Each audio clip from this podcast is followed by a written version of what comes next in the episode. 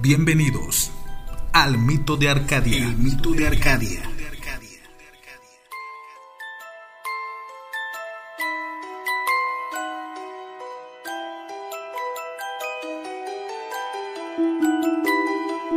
Hola, bienvenidos a una nueva edición más aquí de su programa El mito de Arcadia, este podcast que pues estaremos hablando el día de hoy sobre temas mágicos, entraremos al mundo de Harry Potter y para eso quiero pues darle pues presentar aquí a mi amigo Pepe González, Pepe. ¿Qué tal Mario? ¿Qué tal? ¿Qué tal? Pues aquí echando ya el relajo con los mitoteros que nos empiezan a, eh, a, a seguir ya.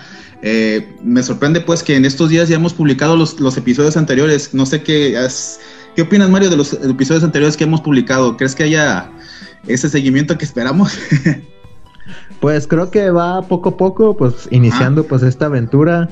Han sido pues temas interesantes como lo fue el universo Digimon con Oscar. Este, este que estrenaste es el 21 de diciembre, que fue el capítulo del coleccionista. Uh -huh. Creo que ambos están interesantes, enfocado pues obviamente en lo suyo y creo que pues poco a poco iremos creciendo esto del mito. Nada más antes de entrar lleno al tema, Mario, hacer, la hacer varias notas, precisamente la que estábamos comentando ayer de este actor de doblaje, que curiosamente es el que hizo el doblaje en latino de Dumbledore en la, en las, en la saga de Harry Potter. César Arias ayer, pues lamentablemente nos dejó un, un, actor de doblaje muy importante en lo que es la mmm, dentro del mismo medio. Es, una, es un referente, era un maestro del doblaje. Se nos fue ayer, entonces, pues tener así en cuenta esta noticia. No sé si tengas alguna otra, Mario. Así es, pues, eh, se, bueno, eh, pues una gran pérdida. También muchos lo recordarán por haber sido la voz del tercer Hokage en el. Oh, sí, Naruto, Naruto, sí, cierto, tienes razón. Sí, cierto. ¿Era, era, era, era, el maestro sí. de este. de Jiraya? No, ¿da? No, ¿de quién era maestro? No, sí, sí, fue. De Jiraya, ¿no? Fue cuando, antes de, ajá, de Jiraya, de este Orochimaru y de, Suna, ah. de esta Tsunade, que ellos uh -huh. fueron Osanis legendarios. Así es, sí, sí recuerdo. También, fue la, también fue la voz de el capitán de la película Titanic. Ah, sí, cierto, tiene razón, sí, cierto. Este, este capitán que, que se despide, ¿no? Del barco Ajá, y que dice que, que todos. El... Ajá, el capitán creo que era de apellido Smith, algo así. Ajá. Algo sí, así. Sí, cierto. Eh, Ajá. Qué bueno que lo notaste, que ya lo notaste, Benny. Exactamente. Sí. No, y es que ayer vi una publicación sobre eso en el Face de. Uh -huh. eh, precisamente en una página de, de Harry Potter donde hacía eh, estaba la nota y venía una imagen donde venía como que todos los personajes, eh, ahora sí que humanos, pues en, eh, en películas Harry Potter, Titanic, etcétera, eh, a los que le había dado su voz. Entonces, uh -huh. por eso me acordé que venía ahí el capitán, venía Dumbledore. Eh, por ahí venía otro personaje que ahorita no lo recuerdo, pero sí fueron un montón. Sí, es que era, era, era bueno, de hecho es un referente junto con los grandes como era Sealer, y como, era, como es actualmente también el, el, señor Paco Colmenero, que son los referentes máximos actuales, bueno, los más viejos de, de, la, de la, actuación de doblaje, actores de doblaje. Entonces, creo que eh, tenemos una gran pérdida en este ámbito. Sí, Esperemos de hecho, que las... también le prestó su voz a, en la saga de los Caballeros del Zodíaco. Sí. En la sí. saga de. En la segunda, después del Santuario, que fue en Asgard. Ah, uno de los... sí, sí, sí. Eh, Así es. De hecho, ya varios que han doblado eh, la serie de los caballeros, ya varios se han ido. Sí.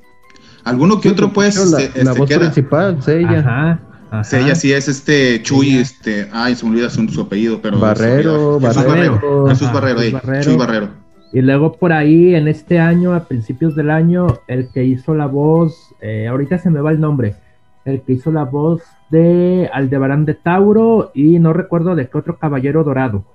Bueno, yo, yo, yo tengo de, de amigo en Facebook al que hizo la voz de Aldebarán, se llama Javier Rivero. Ah, entonces de repente, no es él, de repente ahí nos, nos, mensajeamos. Eh, pero él sigue vigente. Eh. eh de hecho, ah. cuando empezó a doblar, eh, Los Caballeros Zodíaco era muy joven. tendrá como Ajá. unos 60, 55 años más o menos. Él empezó cuando tenía 20, 20 años, o sea, porque la serie pues es vieja. Tendrá, sí, ya tiene... ten, entonces yo creo que, bueno, de los pocos que quedan. Pero uh -huh. sí, este, alguno que otro joven, alguno que otro ya viejo, se nos han ido, pero esa es la, la idea. No sé, ¿quieres proseguir, Mario? ya nos estamos desviando. Pues, No, sí, sí, estamos este, desviando. Por eso, antes de iniciar, Pepe, ¿te parece si presentamos aquí a los, a los invitados el día de hoy? Claro que sí, claro que sí. Este, pues, Así es, pues. Tenemos el, tema de Harry Potter. Este, este tema se nos hace muy este, interesante, dado que está dentro de la cultura pop, que es este, ahora sí que nuestra bandera dentro del programa, de la comunidad. Y la idea es reunir a todos los, las mentes, los expertos en temas que pues de, de repente son afines y que nos encantan mucho. Y para esta ocasión tenemos este tema que es el mundo de Harry Potter, pero contado a través de gente o de personajes que saben un poquito más que nosotros y que nos pueden llenar todavía más para la comunidad que queremos eh, acercar. Y para esta ocasión tenemos a tres invitados, está dividido en dos, como lo hemos comentado. Tenemos en la siguiente parte a Katia, pero para esta ocasión tenemos a Francisco Sánchez y a Benny Vega, que son unos amigos muy conocidos aquí en el municipio de Tuxpan. De hecho, somos muy conocidos, entonces tendremos la confianza como para poder armar este tema. Entonces, tenemos para presentar a Paco Sánchez. Eh, la idea es, habíamos hablado de, hacer una presentación breve, pero eh, dadas las circunstancias después de, Katia, queremos que pues, nos cuenten un poco quiénes son, a qué se dedican y por qué se acercaron a lo que es el mundo de Harry Potter. Si quisieras iniciar, por favor, Paco. Muchas gracias por la invitación. Este, llevo algún tiempo dedicándome a la cultura y cada año este, por ahí fortalecía la biblioteca municipal con un curso de literatura con una temática eh, pues que se escogía cada año. Tuvimos eh, un curso sobre terror, otro curso sobre Stephen King, un curso sobre los poetas malditos, Julio Cortázar y este, uno de los eh, cursos más exitosos fue el de Harry Potter que nosotros, eh, eh, bueno, en lo personal yo quise abordar los temas afines a la saga, eh, como son los diversos elementos que conjugan la cultura a nivel universal, porque maneja todos los temas Harry Potter, la mayor parte de ellos místicos, ocultismo, wicanos, este, pues maneja todo este tipo de, temática y es ahí donde yo quise eh, comentar o ampliar esa visión que se tiene sobre Harry Potter, que tal vez sea solamente una, una eh, obra literaria para jóvenes y niños, a lo mejor sin mayor contenido cultural, y en realidad se, eh, pues es un almanaque de contenido este, de todas esas leyendas, de todos esos mitos, de todas esas este, ansias también de, de cada una de las personas que se identifica con, con la historia, porque pues nos devela la tragedia, el amor, el sufrimiento, eh, las esperanzas y, todos esos contextos que pues hacen una de las mayores obras literarias este, pues de todos los tiempos. Excelente, muchas gracias Paco por la presentación. Ahora pues le toca el turno a, a Benny. Benny, ¿qué tal? ¿Quisieras contarnos eh, quién eres, a qué te dedicas, qué has hecho estos últimos años y por qué te acercaste a Harry Potter? Pues el acercamiento a Harry Potter fue así como que por mera casualidad que, que bueno, por X o Y razón ya te lo encuentras en el, en el camino. Me acuerdo que cuando todavía estaba el cine aquí, em, antes de que lo quitaran, me acuerdo que aquí vimos la primera película, La Piedra Filosofal, allá por el 2001, creo, finales del 2001. Y bueno, fuimos a verla, yo así sin, saber bien de qué trataba el asunto. Eh, sí no me quedaba muy claro eh, los personajes y toda la cuestión. Hasta ya como en la segunda película fue cuando me comencé a, a meter más con los libros que para ese entonces ya estaba la gran mayoría publicados. Y bueno, fue así como que, ah, ya sé más o menos de cómo va esta onda y ver la siguiente película, ver la siguiente película y así hasta aventarse las, las siete. Bueno, en este caso serían ocho, pues porque la, las siete se divide en, dos partes. Entonces, eh, fue algo así como que dije, ah, mira, está, está padre esta onda, es algo así como, pues no sé, que te, que te echa a volar la imaginación, vamos. O sea, que a lo mejor no tanto e, en el punto de las películas, porque sí sabemos que pues no puedes poner todo lo que está en el libro, pero sí al momento de estar leyendo eh, los, los siete libros, sí como que de repente te imaginas ahí en el metido en el mundo mágico y toda la cuestión. Y es algo padre. Entonces te digo, pues la forma en que entré a, esto de conocer Harry Potter, pues fue así como que por mera casualidad, de esas casualidades que, te da la, la, vida. Entonces dije, ah, mira, está padre esta onda. Y bueno, y aquí seguimos en esto. Excelente, Benny. Sí, pues ya iniciando ahora sí, ya de lleno con eso, pues hablar acerca de, este, qué, qué les gustó del mundo, pues, del, ahora sí del mundo de Harry Potter. Eh, bueno, yo lo conocí, te digo que cuando estaba en la secundaria, allá por el 2001, 2002, que pues por mera casualidad fuimos al cine. De hecho, me acuerdo que mi hermana Indy me llevó al cine cuando todavía estaba el cine aquí y como te decía antes, yo llegué, vi la película, pero sí al principio no me quedaba muy claro de, cómo iba la onda, todo el movimiento. Entonces, bueno, eh, lo que decía antes también, de que fue como, pues como de esas cosas que llegas sin conocer nada, pero que te comienzas a meter, te comienzas a meter y dices, ah, no inventes, esto está, pues, está muy bien, está muy padre.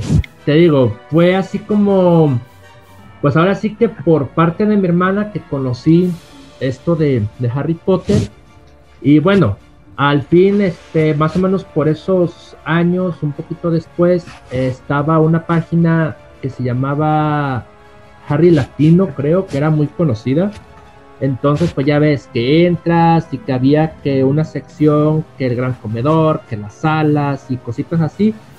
Que bueno, para mi gusto y creo que para el gusto de, muchos que seguimos en esa, más bien que seguíamos esa página por aquellos años del 2004 al 2007, 2008, al principio sí era como que muy, em, pues como que te te entretenía, vamos. Ya después como que los administradores de la página le hicieron eh, algunos cambios y bueno, fue como que, como que con el transcurso de los años fue cayendo, fue cayendo, fue cayendo. Y bueno, ahorita no sé, no sé qué haya sido de esa página, no sé si todavía siga o ya no. Eh, de hecho, hace como unos dos años, por mera curiosidad, dije, a ver, voy a buscar si todavía existe esta página. Y sí, eh, ahí sí seguía, pero yo ya no estaba tan metido en, eh, pues en la página como en un principio de que, de que había participaciones, de que había juegos,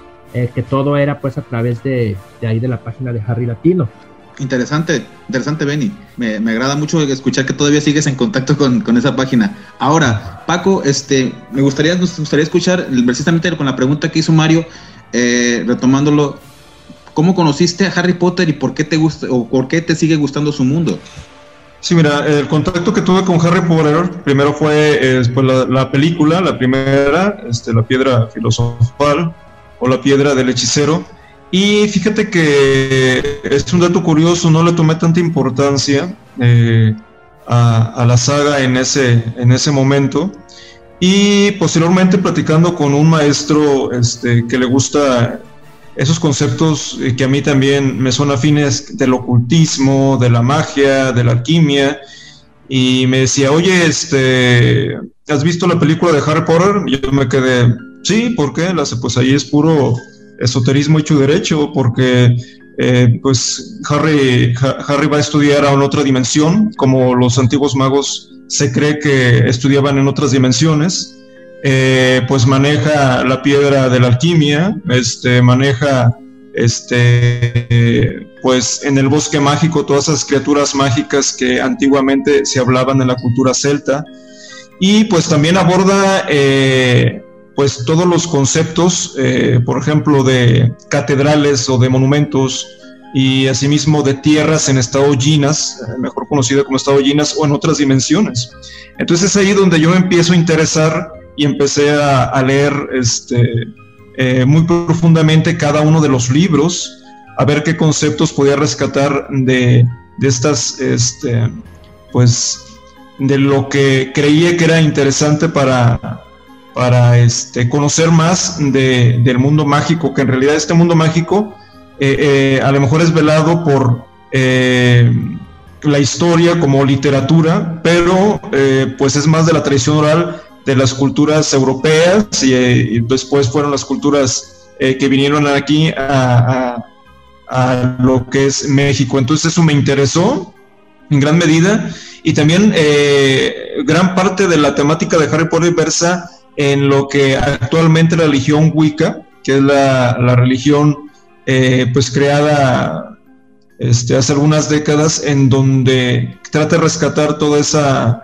eh, ese paganismo o esos elementos celtas de druidas que se conocían y eh, pues este, toman en contacto pues que la varita mágica, que la escoba, que los calderos, que los hechizos, que las hierbas, que las pociones. Entonces hay gente que ahorita es, es su religión y siguen profesando lo que menciona Harry Potter de una forma o de otra. Entonces es muy interesante el ir profundizando. Eh, Sabemos que J.K. Rowling la mencionan como un, pues una persona que, tenía este, muchas ideas o muchas fantasías y que aglomera eh, esas fantasías en la obra, pero yo creo que en realidad tiene conocimientos ya sean reales de, de, magia, ha leído mucha literatura de ese tipo y de igual forma este, yo creo que pudiera ser que forme parte de su imaginación de, como decía Carlos Gustavo Jung, del imaginario colectivo, que es como tú piensas algo y a lo mejor cientos de personas lo están pensando al mismo tiempo porque lo bajas de, de ese imaginario colectivo. O sea, entonces yo veo que, que J.K. Rowling sabe lo que está tratando, pero no lo menciona, lo menciona como si fuera literatura o conceptos más que ella acaba de inventar. Y no, en realidad es un almanaque completo de historias, de tradición oral, de mitos, y los pone en cada una de las películas porque te puedes sacar una película desde una esfinge, un basilisco, hasta te puedes sacar, no sé, eh, el vuelo en otras dimensiones, el nahualismo, por ejemplo, aquí en México, convertirse en animales, la licantropía, convertirse en lobos, entonces maneja esos conceptos. Eh, se menciona, por ejemplo, eh, que hay otras dimensiones y que en las otras dimensiones en donde los magos aprenden, pues son las dimensiones en donde existen los fantasmas. Entonces, Howard está lleno de fantasmas y los puedes ver, puedes platicar con ellos.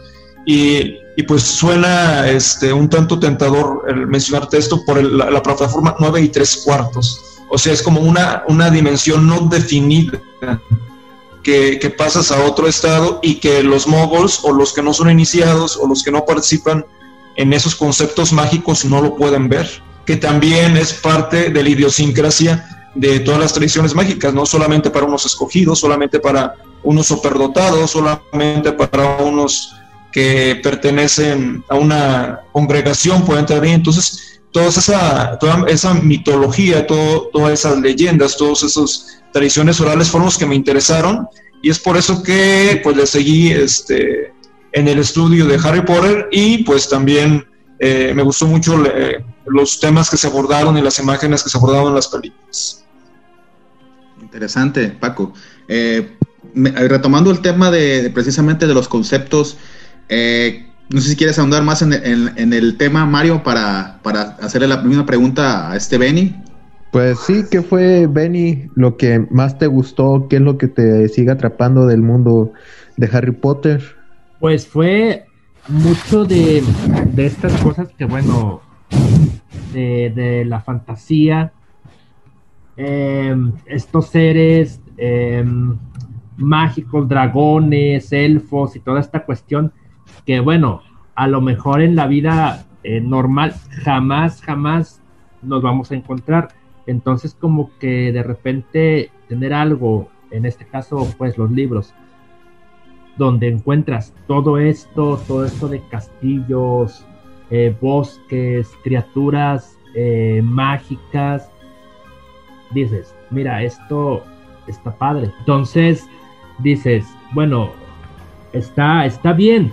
Al final de cuentas, yo creo que tengas 15 años o tengas 80 años, esto de algún modo te va a seguir como, como alimentando la, la imaginación, ¿no? O sea, de, que, de decir, ok, aquí este, está todo este mundo lleno de, de criaturas, lleno de, de cosas que, que te alimentan pues la, la imaginación que si existen o no existen, pues bueno, a lo mejor nunca lo vamos a saber, pero, pero sí está como que padre todo esto de, de echar a volar la imaginación, porque yo lo que decía en un principio, el simple hecho del estar, el estar leyendo los, los libros, las novelas, te imaginas ahí como que estás en los pasillos del castillo, que estás ahí por en el bosque metido, no sé, y es algo, es algo muy padre que como decía, así tengas 80 años o los años que tengas, si eres fan de Harry Potter, te va a seguir alimentando la imaginación. Interesante tema. Eh, precisamente retomando lo que, eh, lo que había comentado este Paco eh, sobre el, el, imaginario colectivo, toda esta conceptualización desde lo que es la religión Wicca, hasta vernos eh, todavía mm, también darle referencias sobre los seres fantásticos o todas estas mitologías que están detrás. ¿Consideras también, Benny, que eh, está, o sea, consideras o ves esa comparación o esa similitud con lo que está comentando este Paco? Sí, o sea, hay mucha, hay mucha similitud de que, por ejemplo, eh, lo que decía Paco, de la cultura celta, de que hay muchos, eh, bueno, además de que sabemos pues que, que JK Rowling, que es inglesa y que todo este mundo, eh, ahora sí digamos que pues está, estable, está ubicado ahí en, en, Londres, porque la estación de hecho de King's Cross está en Londres. Em, entonces, bueno, sabemos que Londres está relativamente cerca de lo que es eh, todo esto de la cultura celta. Entonces dices, está, hay, hay como que mucha, em, como mucha relación, vamos. Entonces sí, o sea, también es como dice Paco.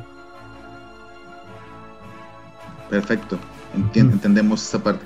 Pero en tu, en tu particular punto de vista, eh, ¿le agregarías algo más o crees que Paco lo ha centrado en, en algo eh, como su punto central, o sea, la referencia. sí, no, sí, no, yo creo que ya Paco lo, lo dijo así bien, tal cual, tal cual es. O sea, yo creo que al final de cuentas eh, sí está centrado en, en, la, en lo celta, en el misticismo, en toda esta cuestión, que son como que a lo mejor tomas un poquito de cada cosa y al final el resultado es esto, es Harry Potter. Es como, bueno, yo lo relaciono como por ejemplo una receta de cocina. Si vas a hacer un pan, tomas un poquito de esto, tomas un poquito de acá, de allá, y al final de cuentas, pues tienes el resultado. Entonces, es como por ejemplo, a lo mejor, no sé, eh, ubicado acá en México, por ejemplo, podría ser de que mm, sobre la película Coco, que salió en relación al Día de Muertos o sea que al final de cuentas tomas lo de las tradiciones y bueno, tienes como resultado una película que, es un poquito, eh, pues ahora sí que específico de algo de acá de México. Excelente. Muy bien, este, eh, se me hacen muy interesantes los puntos de vista, incluso también la, cuestión de, estas referencias que tienen sobre la cultura, eh, no sé si decirla, pues celta o, en, específico lo que son los países nórdicos, para no contextualizar solamente a lo mejor el país de, Inglaterra. Eh, y la idea es que, que, nuestro público sepa cómo, que ustedes saben, muy de lleno en este tema, decirles cómo comenzar a leer la obra o cómo comenzar a ver la cuestión cinematográfica. Paco.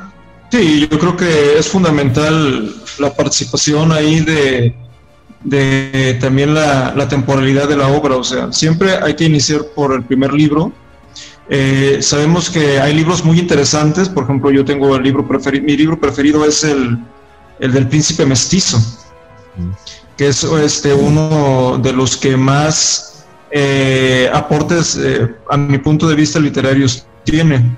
Pero en este caso siempre es bueno eh, la saga ah, desde el primer libro y ponerle esa atención, como lo mencionaba, acerca de sus conceptos, que será más rico para profundizar en los demás libros. Eh, creemos que es, eh, yo, creo que es indispensable también antes de, de, de, poder abordar lo que es el libro, eh, sería bueno ver, por ejemplo, las, las adaptaciones cinematográficas, de, ya las llevan a la par y sería eh, muy recomendable eh, poner también esa intencionalidad que, ha, tenido la obra cinematográfica en permear para que la gente se acerque a los libros.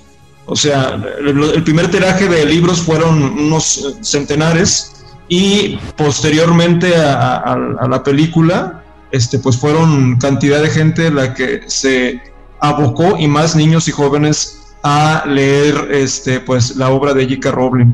Entonces sería bueno para mí, si ya se vieron las películas, acercarse ahora a lo que es, a que son los libros, iniciar siempre por, este, pues por la piedra filosofal.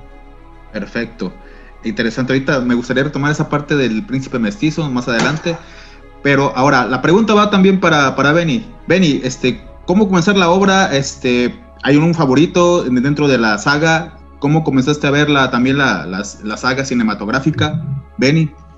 Pues yo comencé desde la película 1, La Piedra Filosofal, que te digo salió allá por el 2002, 2001. Pero Sí, yo creo que primero ver la película, o sea que a lo mejor es una película que te dura dos horas, dos horas y media, lo mucho, y así como que está bien para comenzar y como para que te salga esa, eh, pues como esa curiosidad, pues de decir, ah, mira, aquí me quedó la duda por qué tal cosa, o por qué esto, o por qué aquello. Entonces dices, bueno, me quedó la duda, ¿A dónde voy? Voy al libro. Voy al libro que ahí está todo bien a detalle, que está más amplio, eh, eh, a lo mejor el personaje, lo que hace y demás. Entonces, tienes el libro. Y de cajón, el ver la película, todas las películas, por consecuencia te va a llevar a, los libros, a esa como curiosidad de, de preguntarte, ¿qué pasa aquí? o por qué esto, o por qué hizo aquello. Entonces, al final de cuentas, vuelves a los libros, que bueno, por consecuencia, más bien por lógica, pues el libro está más completo que a lo que puedes encontrar en las películas. Pero sí, un buen punto, un buen inicio son las películas. Perfecto. Muchas gracias, Benny, por tu aporte. Ahora, para ya estamos llegando al, al final de la primera parte este Paco Beni, es, eh, esperamos que eh, en la segunda parte se incorpore, que esperamos que sí se incorpore Katia para hacer todavía más nutrida esta charla. Eh, ah, sí, pues este, ¿cuál es la diferencia este que encuentran entre el libro y las, ahora sí las películas?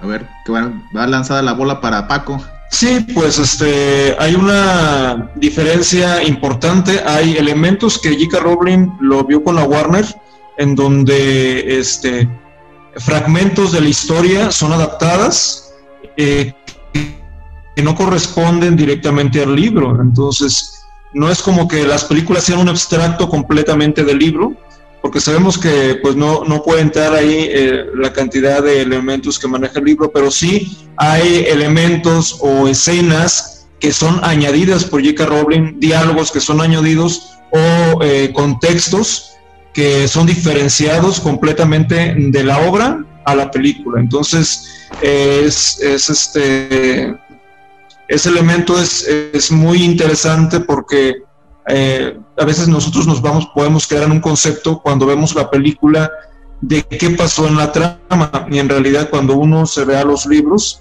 pues es eh, completamente diferente. Pero yo rescato los dos, eh, la autora está este, completamente apegada a, que la historia sea de calidad en los dos, tanto en la, en, el libro, como afianzar eh, lo que es la imaginación, ¿no? Ya cuando nosotros estamos leyendo este, eh, los libros, pues ya tenemos al personaje ya identificado, este, eh, ya no tenemos que, identificarlo de otra forma porque ya lo vimos en, la saga filmográfica. Entonces, yo creo que son dos elementos a veces distintos, la, la película y la y la trama del libro, pero este, interesante los dos y para mí son unas obras importantes. Si fueron de menos a más, tal vez fue una, una obra más para niños, la, la piedra filosofal en cuanto a película, y ya posteriormente fue evolucionando a más para adolescentes, eh, ya al final de la saga de esta filmografía. Excelente, excelente comentario, Paco. Eh, va también la pregunta para ti, como comentaba Mario, este, Benny, eh, ¿qué diferencia notas o haces la que más a lo mejor se te hizo más perceptible eh, entre la diferencia entre lo que es la, la, cuestión literaria a la cuestión cinematográfica? ¿Cómo ves ese punto, Benny? Pues es que sí, o sea, retomando un poquito de lo que decía Paco, sí, es difícil que se pueda poner en la película tal cual lo que te dice el libro. Pero sí hay cosas que, que bueno, a lo mejor se, se, adaptaron a. Pero yo creo que sí em, hay partes que sí no se debieron eh, dejar pasar por alto en las películas. Sí, sabemos que una película te dura dos horas, dos horas y media, pero sí hay partes que son como que súper importantes, sobre todo en este libro de, del sexto, del príncipe mestizo, que tiene mucha mm, pues importancia, eh, sobre todo, bueno, en el caso específico de, hay un capítulo por ahí en el sexto libro que se llama, que habla de la familia de los Gaunt, de la familia de, de Voldemort, entonces, digo, sabemos que a lo mejor no se pudo poner, no se podría haber puesto toda la, la escena como lo describe ahí el capítulo, pero sí a lo mejor hacer como que mm,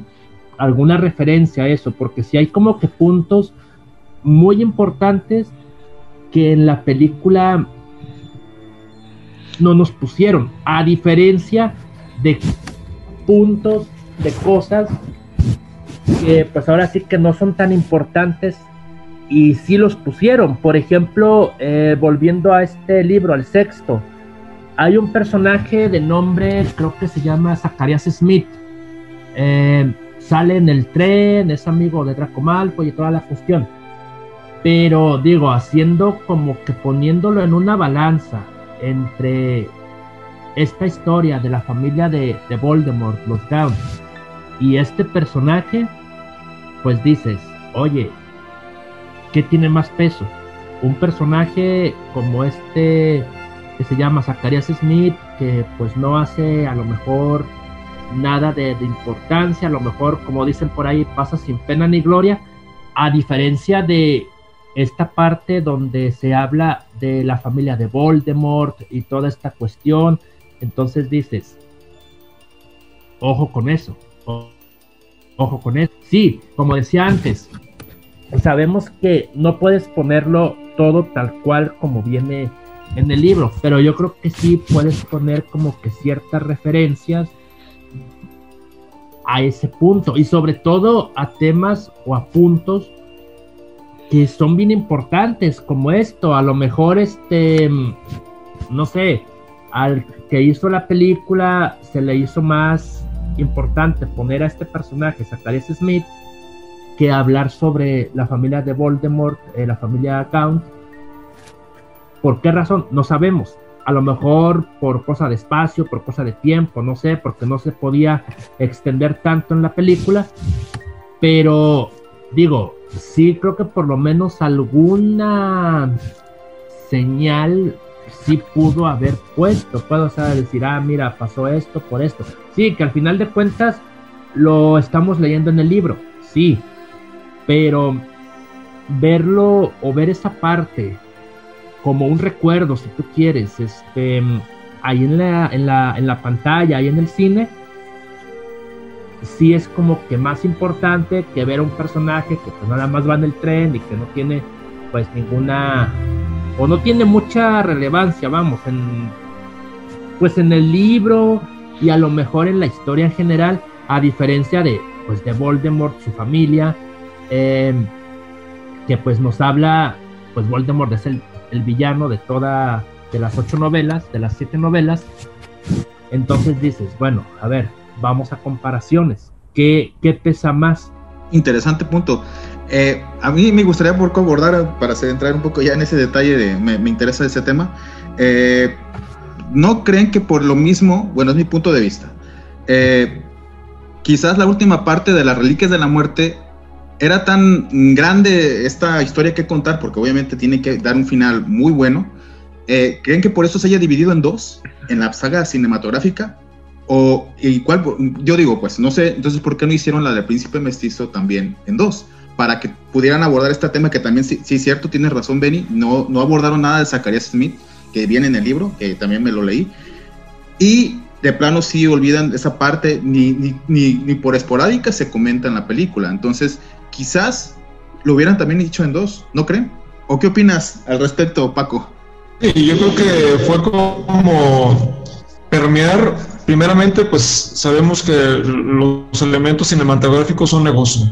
Entonces, como que quisieron cerrar con broche de oro una saga este, que vende millones y millones de, dólares. Entonces, como que quisieron cerrar con broche de oro y dividirla en dos para darle, pues, una, una mayor este, cercanía a la obra, pero también para, este, como para entregar más elementos a, los fans de Harry Potter que este para despedirse de pues de, esta saga como tal, ¿no? Como Harry Potter. Ya después surgieron los elementos de, animales fantásticos y todo lo que está ocurriendo con, los demás proyectos de J.K. Rowling. Pero yo creo que es eso. Supongo que la Warner eh, vio el, el, negocio que se podía hacer con, con este las dos filmaciones y, también este, tal vez J.K. Rowling quiso entregar un plus, pues no acabar con una sola película, sino con dos para que eh, pues los fans pudieran vivir más del, mundo mágico de Harry Potter. ¿Y qué opinas de esto que nos está comentando Benny, Paco, de, referente a lo del príncipe mestizo?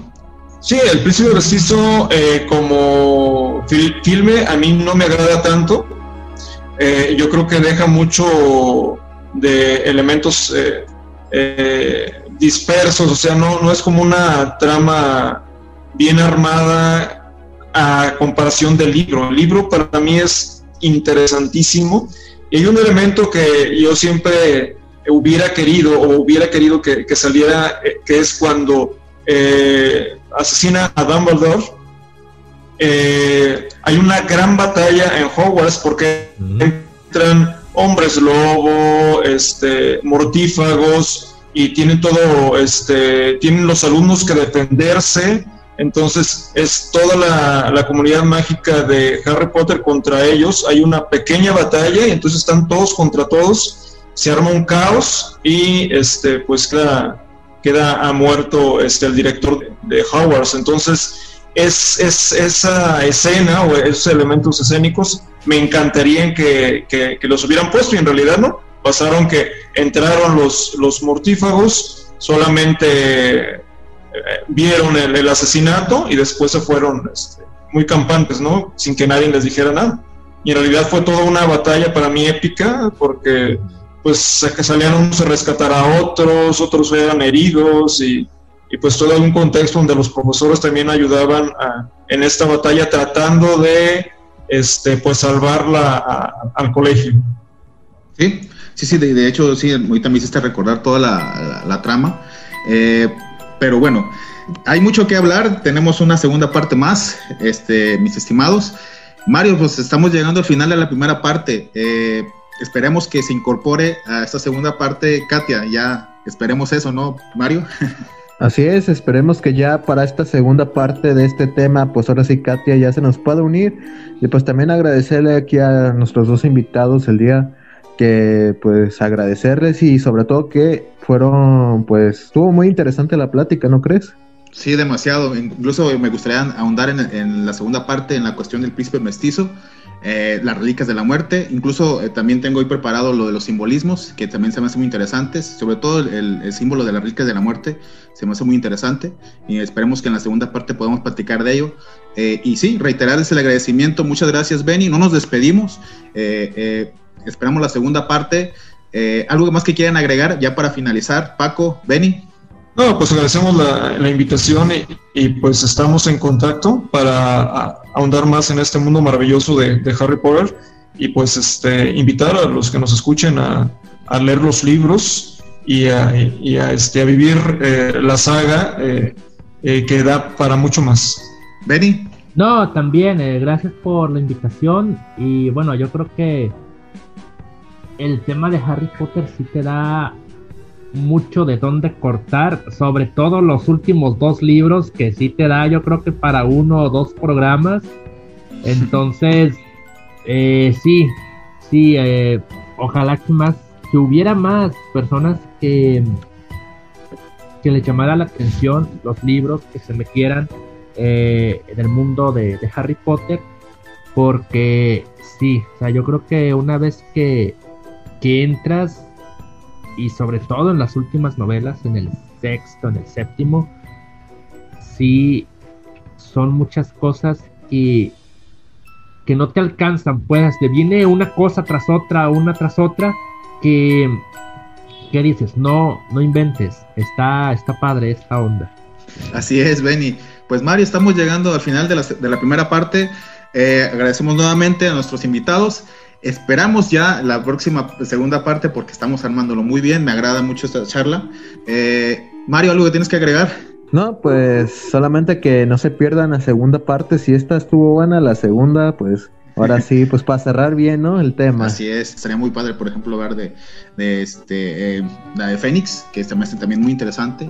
Aparecen personajes muy interesantes, pero desgraciadamente algunos, algunos mueren y así, así es la cuestión, así es la trama que amó Rowling. Entonces, pues finaliza esta primera parte. Agradecemos nuevamente. Esto es el mito de Arcadia y nos vemos en la segunda parte. Hasta luego.